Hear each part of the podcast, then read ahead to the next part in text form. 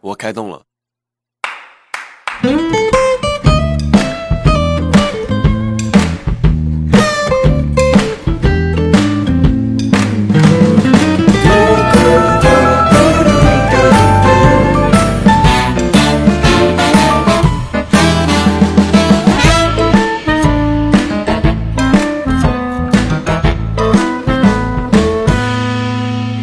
Hello，大家好，欢迎收听今天的莫干山路口播客，我是苏打。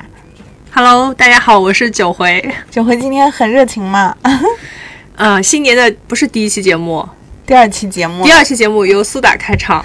主要今天是我们今年的第一次录制，今天是一个快乐的星期五。其实星期五呢，我经常会收看一个电子榨菜《快乐老友记》哦，哦，苏打可能没有看。然后今天要聊的这期播客也是因为，嗯、快乐老友记》之前有一个我觉得印象深刻的名场面嘛，呃相信看了的朋友都有印象，就是第一期节目，他们当时啊、呃六个人零七一三六个人住进他们的豪宅的时候，他们每个人都为彼此准备了一些礼物。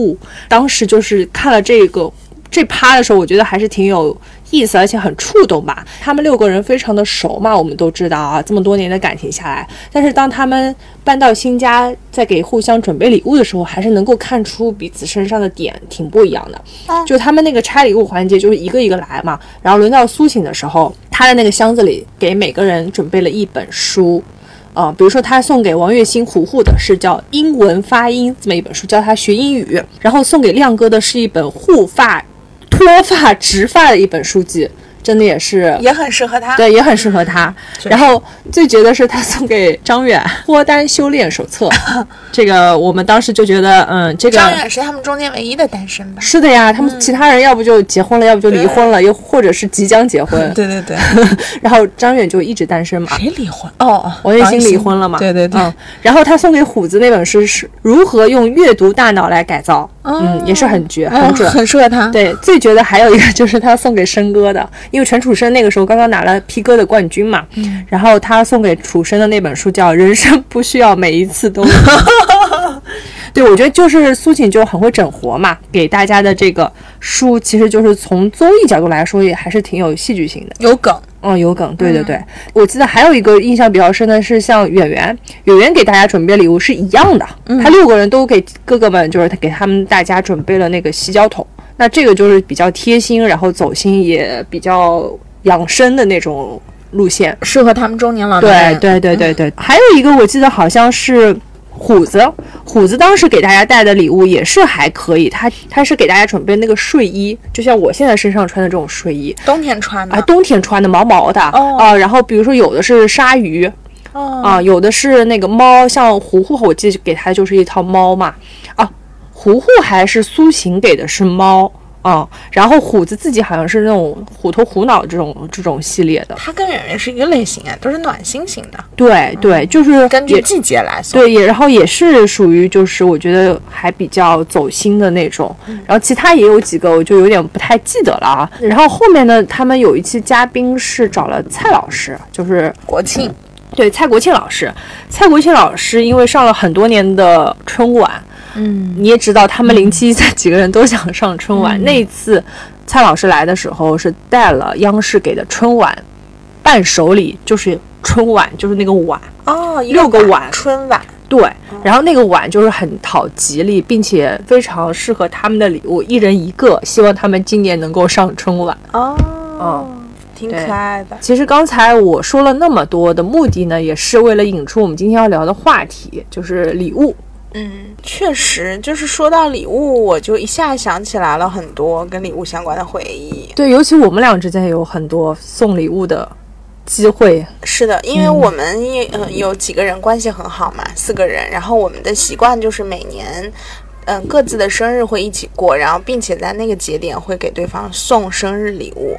另外就是像新年啊什么的，包括结婚礼物，对，或者是旅行回来，都会给彼此带伴手礼，所以这个可能也成为了我们互相之间连接的一个东西。嗯嗯所以你还记得我们彼此送过对方什么吗？当然，当然，我印象最深的是去年我的生日，然后我记得好像我们在节目里也讲过，就是我去年生日的时候，哎，应该是二零二二年生日的那天，对，然后疫情的时候，对，当时那天正好是杭州的拱墅区封控，九回送了我一本书，叫《顿悟的时刻》，我现在还记得，就是 感觉那一刻就顿悟了人生。对，因为因为那一次非常的。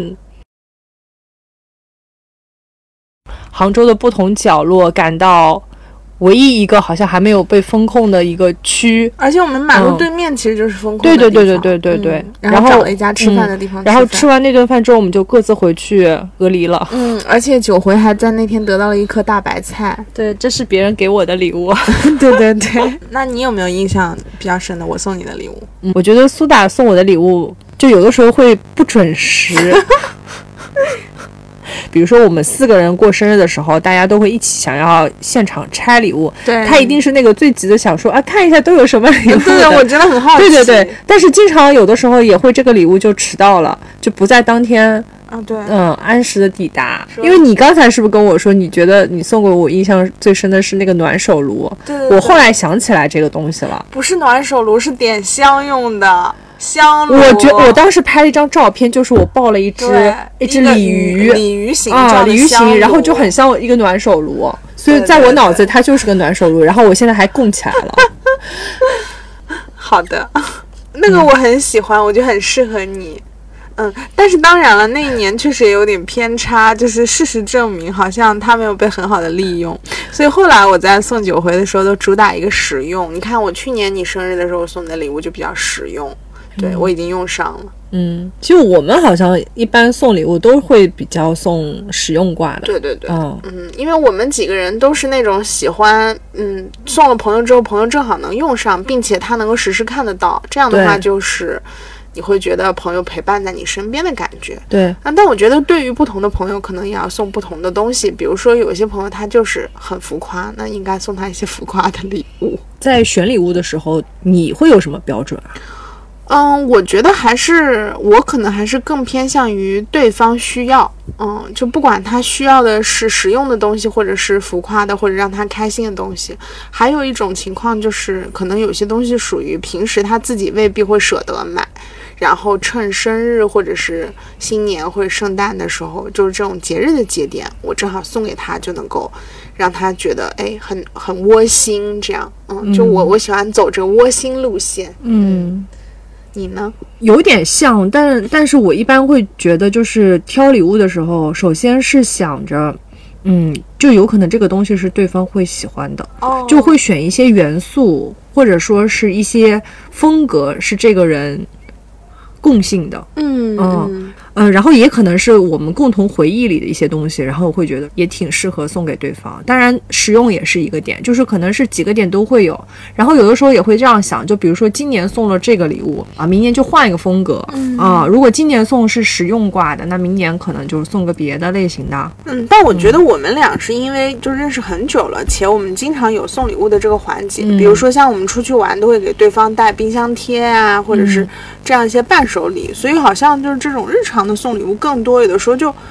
不一定会非常精准，或不一定每次都是对方那么需要的，就是还是觉得在那个当下能够让对方觉得开心，我觉得这点是最重要的。送礼物还本身来说还是一件很开心的事情，就是你有一个挑选的过程，而且你会去想象说，就是对方收到这个礼物大概是个什么样子，就是你会、呃想象那样的一个状态。有也有可能啊，有的时候会 surprise，就是送的礼物嗯没送好，对也是有的嘛。我我我之前就有收到过一份礼物，可能是那个图案的风格实在不是我的菜，就这是我的一个选择啊。是什么风格呢？就是我觉得像是我妈妈很喜欢的类型。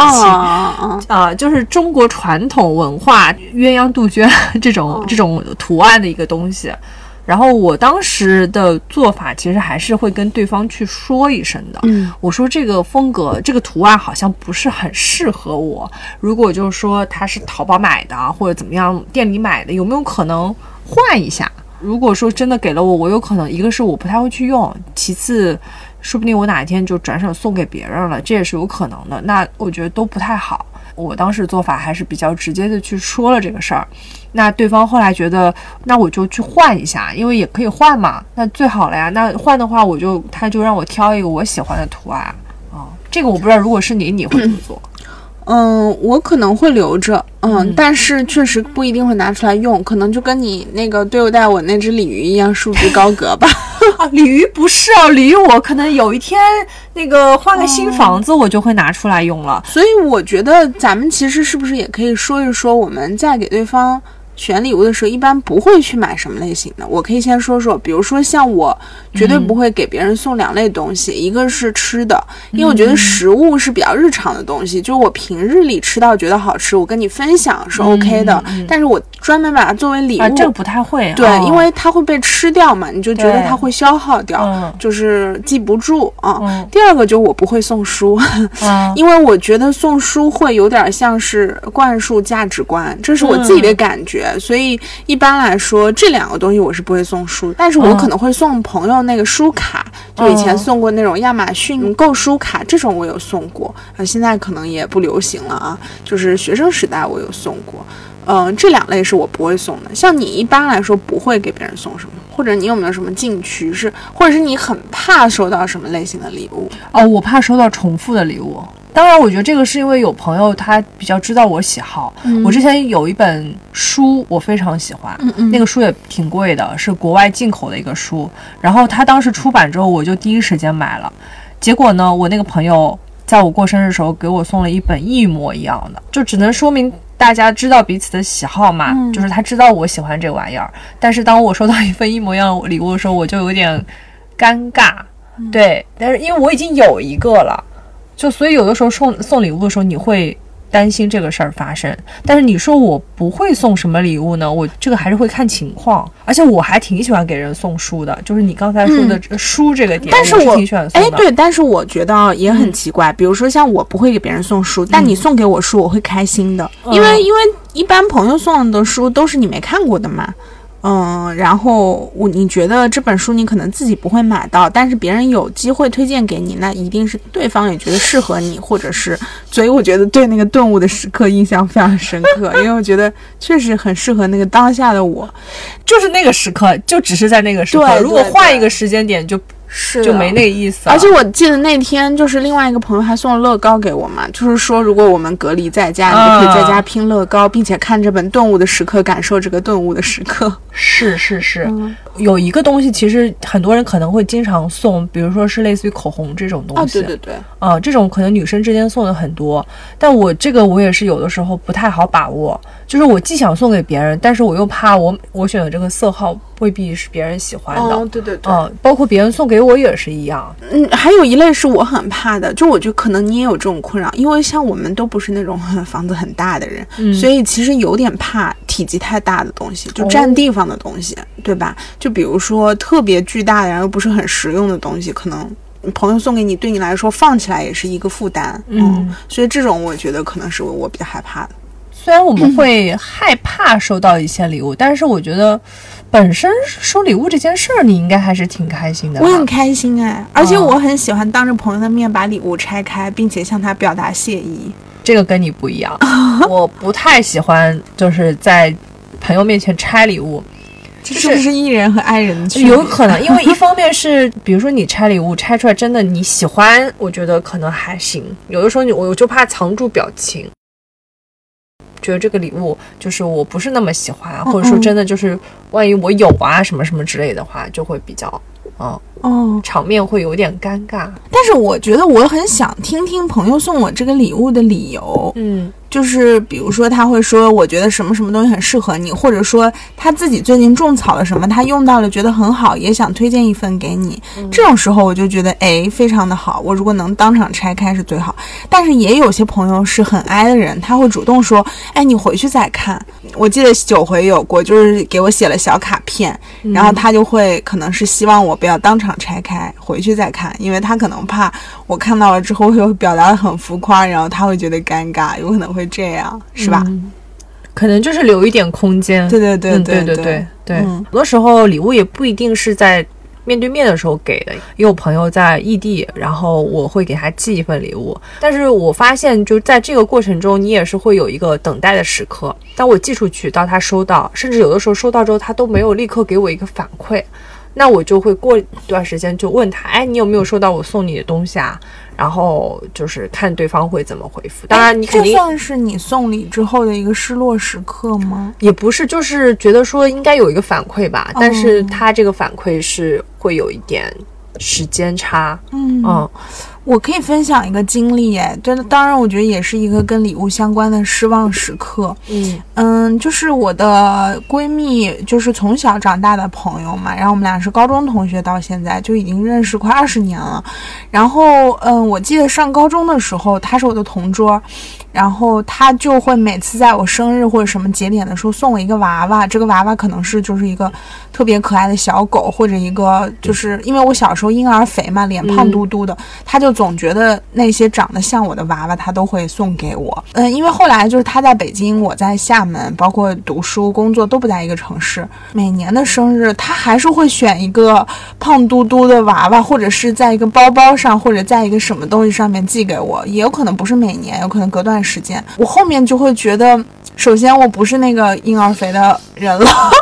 就是脸上的胶原蛋白日渐流失，还有就是，我觉得可能他是希望我在他心中始终是那个就是很天真的那个那个娃娃。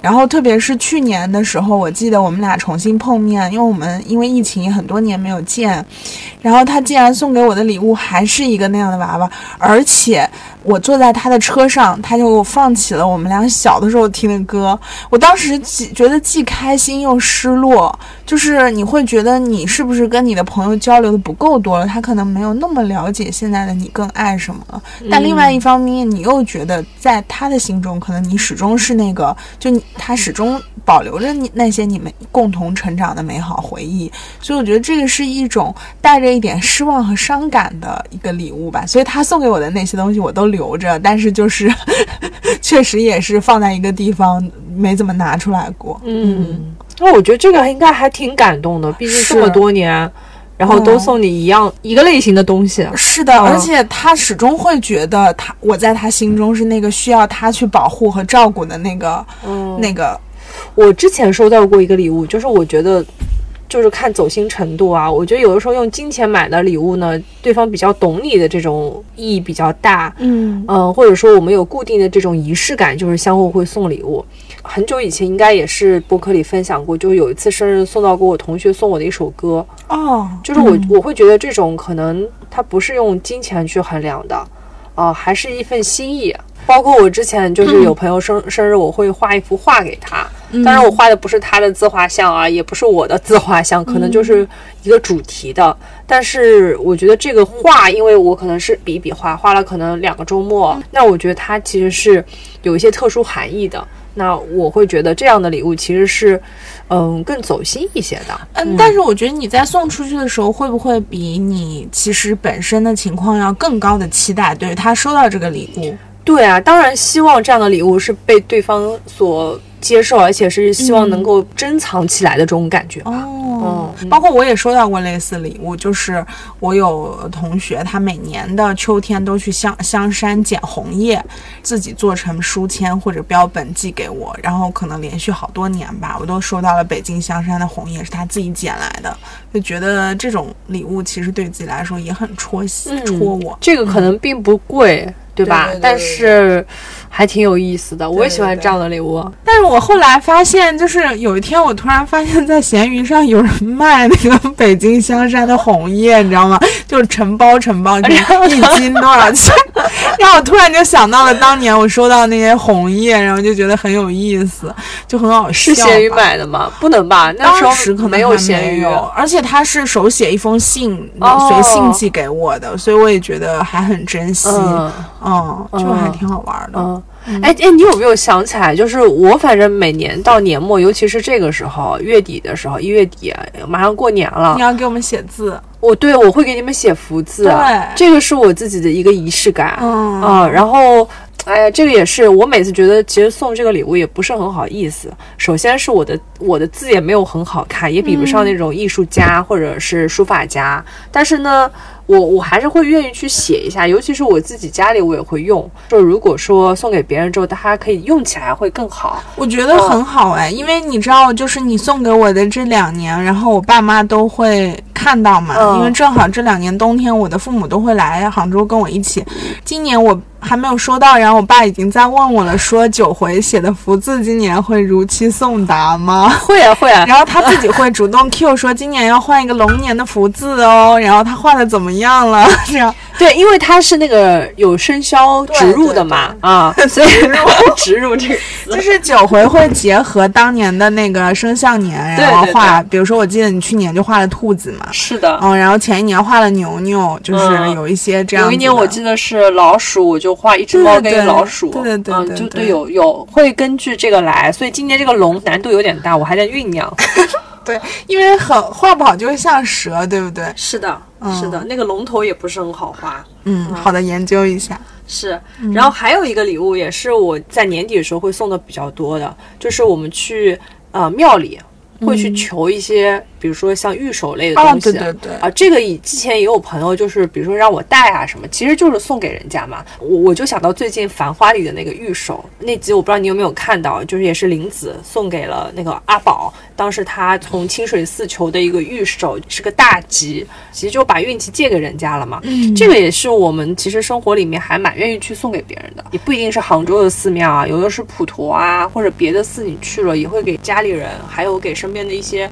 朋友送一个这样的东西，我记得早几年，就那个时候永福寺、灵隐寺的玉手还没有像现在那么火，去日本都会带玉手回来，就很小的一个。那一年你就会把它放在钱包里，其实它可能也不贵吧，三三十块钱上下。哎，但是这样的礼物我我也是比较喜欢送一些，也很收到，对，收到，嗯。特别是这种远道而来的礼物，我觉得意义更大吧，因为别人要给你再带回来，然后还要饱含祝福的在当地买，我觉得这个就，嗯，而且我觉得这个挑选的过程也很开心。就去年我记得我去环球影城，然后就。给我们几个人，每个人带了一个跟自己有点相关的礼物。你送我那个是什么来着？一个黑乎乎的一个霍格莫德村的周边。然后因为九回没有看过《哈利波特》，我还跟他解释了一下，霍格莫德村是一个冬天寒冷的村庄，也是在霍格沃茨学校外面，哈利波特他们经常会去的一个地方。然后霍格莫德村还有三把扫帚酒吧，他都不知道，但是我就觉得很适合他，所以我就买了那个送给他。那个好像是个徽章，对，我觉得很适合你啊，因为你是冬之子，就很跟霍格莫德村很配。谢谢，谢谢，嗯，非常喜欢。而且我给你挑的时候，我就在想象你收到之后那无奈的表情，因为你不知道我在说什么。当时给别人别人送的东西，我看上去都大只一些，或者五颜六色一些，给我那个就贼小，然后还黑乎乎的，最贵的。哦，好的。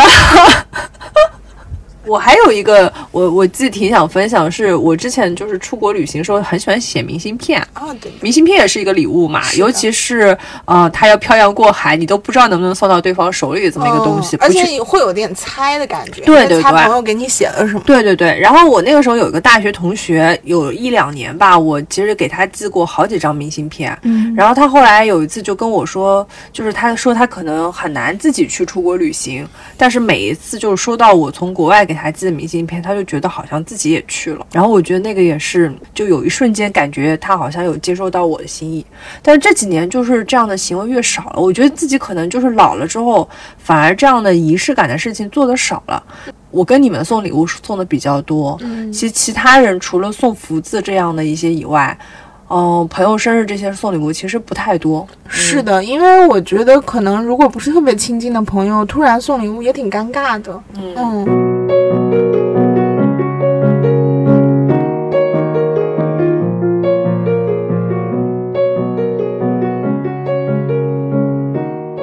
们刚说很多是给朋友送的，嗯，有没有那种就是家人或者是其他的人送的一些礼物让你印象很深刻的？哎，其实家里人送礼物更频繁啦，就是每年爸妈的生日啊、父亲节、母亲节都是会送礼物的。呃，有的时候像一个任务，有的时候又觉得说它是一个好不容易给父母表达一些爱意的一个机会，因为平常我们也不太会说爸妈我什么什么很关心你啊，这种很难去。嗯，去表现。像我给我爸妈送礼物，我都会选一些平常他们可能自己不太会去买的，或者说是你觉得，嗯，他们应该还挺需要的东西，就是更更实用主义一些。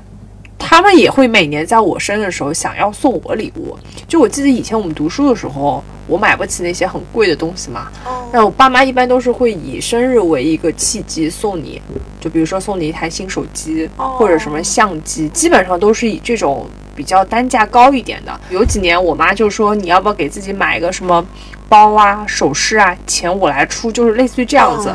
因为我妈真的之前给我买过一条项链，我都不知道她从哪里去买回来的，就是我就担心奢牌的，嗯，对某奢牌然后我就觉得她有可能被被骗了。然后这两年我记我记得我在三十岁以后，我就跟他们说了，不要再给我送礼物了。现在基本上就是给我发个红包，我觉得我好像不太想要父母再给我送礼物了。嗯。我可以说一两个我我印象很深刻的礼物吧，就一个就是啊、因为我妈妈是一个文艺青年，嗯。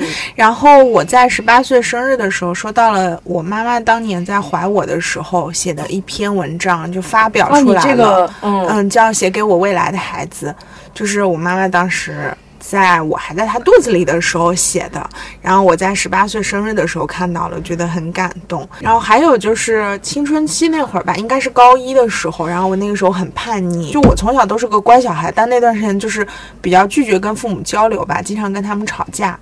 然后我妈妈就在我那一年生日的时候写了一封信给我。嗯，我有点不记得具体写的是什么了。后来我还跟我妈妈开玩笑说：“你这内容是哪里抄来的吧？”但是我印象很深的就是她写了很多很多页，而且都是手写的。就我觉得这个是我到现在都印象很深刻的礼物。可能其他时候就是，就像你差不多的时候，就是小的时候。因为我们家是没有过生日的习惯的，我的生日我爸妈也是不给我去刻意的过的，嗯嗯，最多就是家人一起吃顿饭这样，但是可能会在生日前后实现我的一个心愿，比如说我最近，嗯，那时候可能想买一个贵一点的 MP 三或者是我记得那个时候《哈利波特》刚刚发售，然后我妈妈出差的时候就去给我买了书，就是这样一些节点。嗯，然后成年以后，就是我会在过年的时候给我爸妈送礼物，通常情况下也会送他们就觉得比较实用，他们每天都能用到的东西。给我爸送过的礼物就是我送过他一个保温杯，其实是个特别普通的东西，但是为什么当时想到要送？因为我爸经常出差嘛，然后呢，就是他有可能出差也是去一些野外啊这样的地方工作嘛，就觉得他能在那一众这个中年男子当中掏出一个膳魔师的这个漂亮的杯子，并且骄傲的说出这是我女儿送的，他就会觉得特别有面子，所以好像他就非常喜欢那个杯子，就是只有一些特定的场合他会拿出来用，包括还送过他剃须刀，就可能现在可能更偏实用一些。对，哎，剃须刀我也送过，我还有给我爸送过皮带。哦，对，啊，然后羽绒衣，嗯。嗯，然后我之前我记得有一年我送了他一个打火机，那个就是违背我心意的一个礼物，因为我不喜欢我爸抽烟，哦。但是我还是送了他一个打火机，要加油的那种。嗯给我妈送的比较多的也是，比如说偏首饰的、包包类的、嗯。也是比较多，还有就是护肤品，还有围巾这种这种礼物，其实也就是一些日常的生活用品。但我觉得家人跟朋友可能有一点不一样，就是家人的话，首先你也会考虑到他这个东西是不是每天都在用，还有就是不管送什么，其实你都是心里头很开心的吧。嗯，就像你们可能不愿意过生日，我们家过生日过得还挺多的，外公外婆啊，舅舅舅妈，我妈我爸我我妹，我们的都生日基本都过，吃一顿饭这样子，嗯。但我们其实很少会真的相互送礼，就是生日的这种仪式感。不在于这个礼物，还是就大家一起吃顿饭会比较多一些。还我觉得还有一个是场景，就是公司里面送礼物。公司礼物，尤其是现在要年会了，对，嗯或者就是因为我我以前所在的部门有个习惯嘛，就圣诞节的时候大家会互送礼物，就是做彼此的国王和天使，然后你自己准备一份礼物，可能大家价格会规定好，然后让其他同事来抽。我记得有一年我就抽到了全场最大奖，就是杭州一家酒店的房券，然后我记得我跟九回，哦对还有另外一个朋友，我们一起去住了一夜，就感觉特别开心。嗯，我们三个人住了一间双人房。对，但我觉得这种时候其实挑礼物挺难的，因为你不确定对方是谁。啊，我我想想看，我们好像也有一次，我们那一年也是有一个，好像是两百块还是三百块的一个标准。我买的是一盒拼图，哦，我想起来了，哦，然后在嘉里中心买的，我陪你去买。对，然后如果说我没有记错，这个礼物好像被我们领导给抽到了，哦但是我们领导一定是一个不会玩拼图的人，他可能就做闲置了，也有可能，或者是他会就送给别人。因为我觉得这个比较难猜的一个点是，首先你不知道对方是谁，然后甚至连对方是男是女都不知道。是是，哦，就比如说，如果是女生，你可能大概有个范围；男生有个范围。但是如果说完全没有，我觉得就不是很好。但是我我记得我们那个传统还有就是每每次会评选出全场大家最想抽到的那个礼物是什么。然后除了我说的房券之外，有一年我送出的礼物也得到了全场的最好评，是一个音箱。我当时觉得？呃，差不多吧。嗯我当时觉得，嗯，它有个好处就是男生女生都可以用，而且就是它也可以用来收听我们的播客，所以我当时就送了这个。我们没想到，当时已经做播客了。对，二零年的时候，哦，二零年的圣诞节，所以我记得那一年我送了那个之后，得到了全场的好评。而且因为当天我好像是在外地出差，没有去参与现场抽礼物的过程，同事还直播了一段小视频发给我说，大家都抢着要你的礼物，我当时觉得好兴奋哦。嗯，嗯，其实我觉得那个场景好像就不是说最贵的礼物就一定是最好，就可能正好能够有一个东西是大家都喜欢的。因为我记得第二年我们好像不是有标准吗？对我们的标准是两百块以内，对啊，嗯那肯定不是越贵越好啊。但是你知道也有些同事会只送一个手机壳或者手机支架哦。嗯，所以就是你也不能确定对方是不是真的会花两百块给你送。就有些人确实属于就是多一分钱也不想花的人，那你也没有办法去管这个事情。因为我们那一年，我记得一般来说都是放类似口红，然后有的是送的那个星巴克的那个卡，哦也有的那个因为那个充值嘛，两百块、三百块就定好的。嗯，但我也我也收到了我们设计师自己设计的一套假贵牌袜子，就是有假 GUCCI、嗯假 LV，然后全是红袜子。然后他说他要承包我一年的红袜子，我收到了一大包价值两百元的红袜子。这也行啊，对啊，然后。我那个袜子我还留下了，就是还分给家里人一起穿，这样、嗯 就也挺有意思的。嗯，就也有会会有一些比较特别的。我记得还有就是有一些有一个同事送了一套潮牌的麻将，就是 Supreme 的那个这个不止。两百块吧？嗯，对，好像是。这个挺贵的。它那个就是当当场也成为了大家想要的一个礼物吧。但有些人就会觉得那个东西占地方呀，或者是家里我不喜欢玩麻将的东西，可能对我就没有用。咸鱼出了，嗯，就这个我觉得也是甲之蜜糖，乙之砒霜吧，还是看每个人。嗯，说到红袜子，我就想到本命年的礼物。当然，我们本命年还没有到，然后 又暴露年龄了。是是是，然后去年就有朋友本命年，然后我们本命年一般也是会贴近的去送一些就带红色元素的，哦，或者是嗯生肖相关的。对对对对对对对，还是会往这上面去贴贴的。好，我我们到时候看看本命年，咱们本命年的时候能收到什么？哦，行，好的，还有些时间，大家到时候记得收听，嗯我们会哎告诉大家。嗯，所以你会给自己买礼物吗？会呀、因为我记得我们两个人上一期还聊过有没有好好爱自己。不一定是生日礼物，可能平常也会以一个礼物的借口，就是你突然就想到，或者说你这段时间非常劳累，或者说你今天，啊，其实是发钱了。对对对，就是你会觉得说我需要一个东西，就当是犒劳自己的，也算是个礼物。会，但是嗯，我觉得现在比较少了，主要还是因为、呃消费降级了嘛。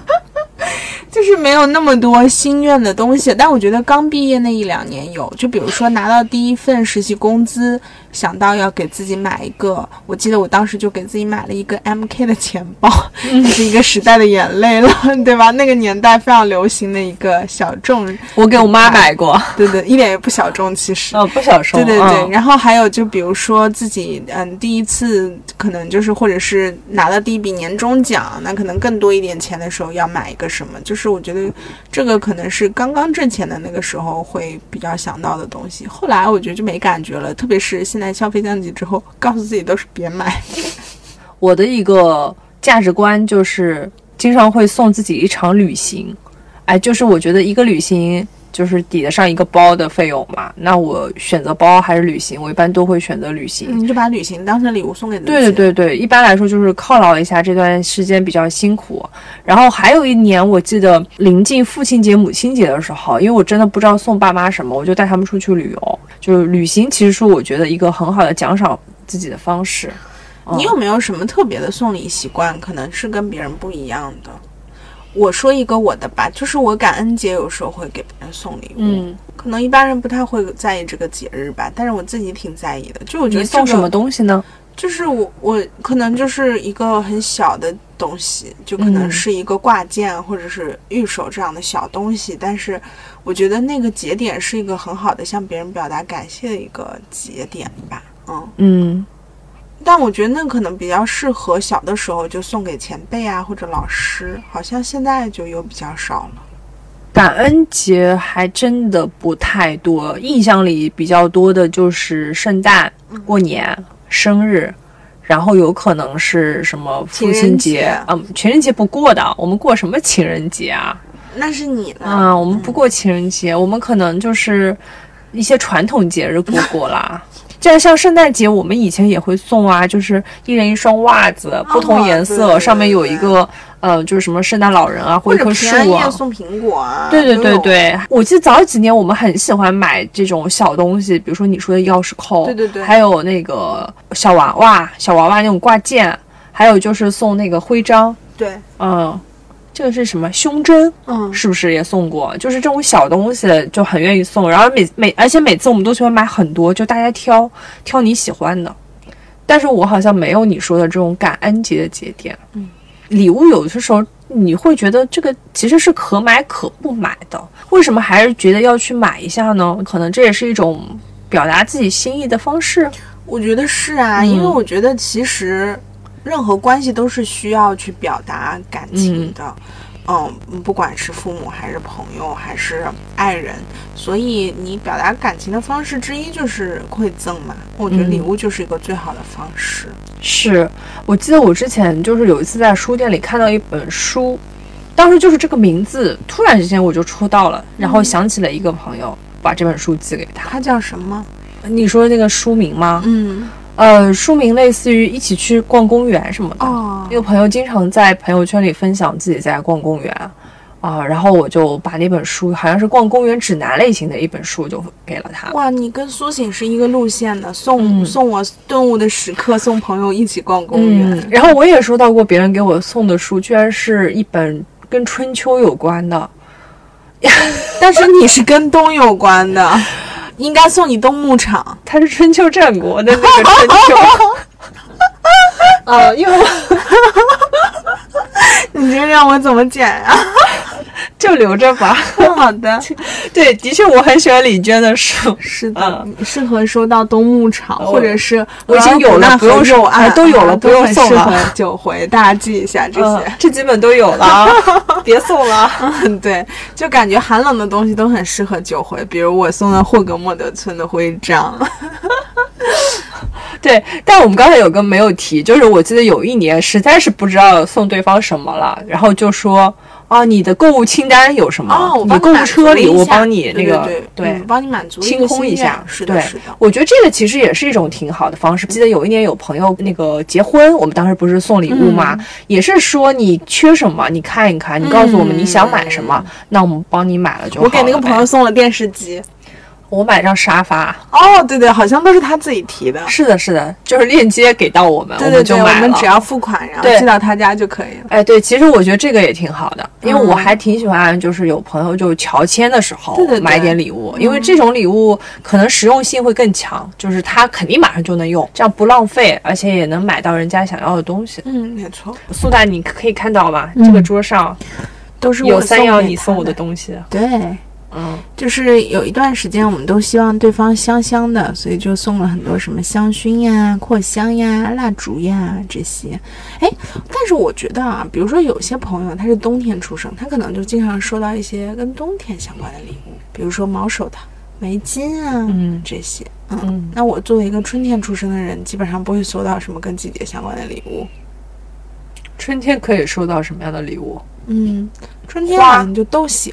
嗯，但是我特别害怕花的人。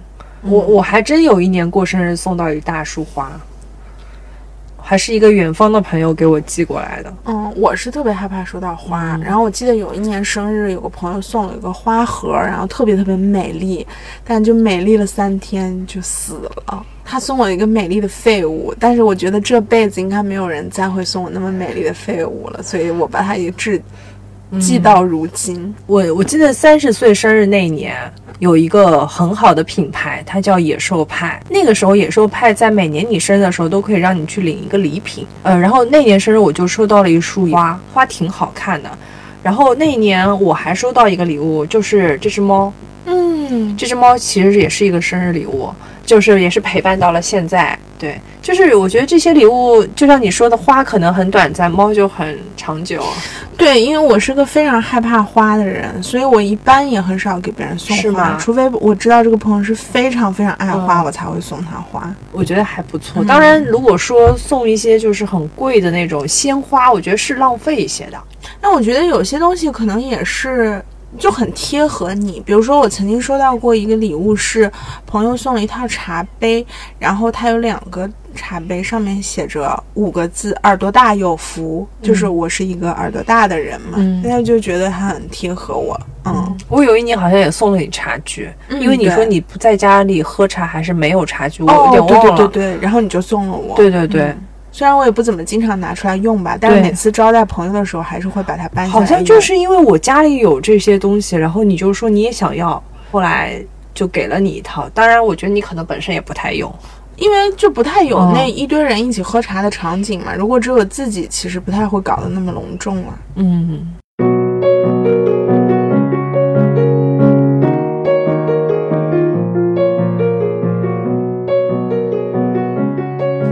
天我们其实聊了很多，都是跟送礼和收礼相关的。我觉得礼物的存在，其实就是时刻的提醒着我们爱与被爱吧。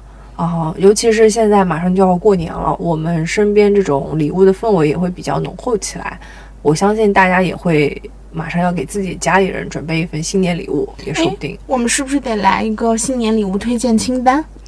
是，你会有什么想推荐的吗？我们可以每个人说几个。嗯嗯我觉得新年这个时候，首先是本着一个吉祥的原则吧。如果说这个期间送朋友，可以送一些跟红的相关的东西，比如说红袜子呀，或者是红围巾呀这样子的年味儿的礼物，或者是红色的首饰，像红玛瑙啊，或者是石榴石啊这样的东西。总之就是有红的嘛，对对带点红的。哎，我觉得嗯这个是一个思路。还有一个就是，那肯定还是朋友需要的东西吧。我觉得这个肯定是最最最好的一个礼物方向。嗯，然后还有就是新年嘛，就很适合送一些年历呀、台历呀、日历呀这样的礼物，就开启新的一年。我觉得这个也是一个送礼的礼思路吧。嗯，哎，我我其实过年礼物基本上刚才都已经讲到了，我会写福字，嗯然后我会去庙里买点玉手。嗯，前阵子还给一个朋友送了年画，哦嗯，是个财神。哦，啊，因为他他今年想要发财，我就送了个财神给他。当然，我也准备了一些门神类型的年画，就是也是，就有有朋友是喜欢这种类型的。这个期期间，我也有几年会送朋友，就是一类是红包皮，就是比较有新年特色的红包皮；还有一类就是红色的手机壳或者手机链，嗯、就是我发现可能送给朋友之后，他也这一年都在用，然后他说，哎，刚好给我了好运气，我就觉得这个是可能不用花，对对对，不用花太多的钱，但是朋友会觉得很用心的一个礼物，推荐给大家。还有，我觉得会选一些就是。什么大吉大利这种对联，对，就是有带点谐音梗的吉祥话的这种的小礼物也是会有。比如说柿子，事事如意。是，嗯，还有就是橘子，大吉大利，嗯，这种类似的周边或者是小摆件儿也可以送。其实新年的话，还是会祈求平安，就是送祝福啊。这个也是经常我们会在群里面大家发那个红包。那几年不是很流行嘛？各个品牌都有一些红包封面，对对对。然后我们有的时候也会自己去做，就把自己的一些照片啊，或者说一些什么手绘植入进去。哎，可能里面其实也就六块六毛六，八块八毛八，是吧？微信那个时候，对对对，很多的这种新年互动也都是放在网上了，嗯，就是靠这样的一些仪式。嗯，我觉得，嗯，就像欧亨利的那个短篇小说《麦琪的礼物》里面讲到的那对夫妇一样吧，他们怀着最真诚的心给对方送的礼物，就是对方可能最窝心和最感动的礼物吧。这个可能也是送礼物的一个初心，所以希望大家在这个新年或者是农历新年前后都能收到自己喜欢的礼物，或者是能送出自己的一份爱。嗯，一年四季三百六十五天都很适合送礼物和收礼物。嗯啊，当你想起这个人的时候，你就可以送他一个什么东西。嗯嗯，礼轻情意重嘛。好的，嗯，然后最后给大家设一个互动吧，就是大家也可以在评论区跟我们讲讲你送出的一份你觉得最特别的礼物，或者是你收到的一份最特别的礼物。嗯，我们有奖品吗？嗯，好像没有。这个我们可以看情况吧，因为我们在上一期节目的尾巴就说了，我们送的是晋祠寺的福字嘛。嗯，然后这个福字是。九回对我，嗯嗯，我在十二月三十一日的晚上，我在晋祠寺跨年的时候从庙里带回来的，真的，对对对，讨个吉利，嗯，然后我们也会把这份礼物送给那期节目互动的小伙伴们，嗯，那这一次就没有互动，这一期的礼物我们到时候看着办，说不定可以送到一个我写的福字呢。哦，那大家就关注留言区吧，然后那个多在留言区留言，然后关注我们的 show notes，我们会把具体的礼物写在里面。嗯，好的好的。那就谢谢大家，我们下期再见，拜拜，拜拜。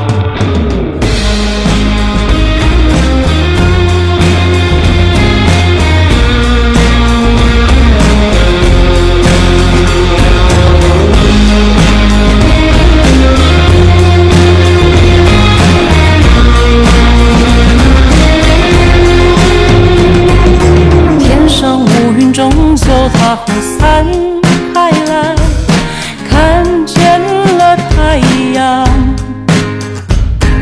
时间将角落的回忆和爱都赶走，留住了色彩。心已尘埃，终究它会凋。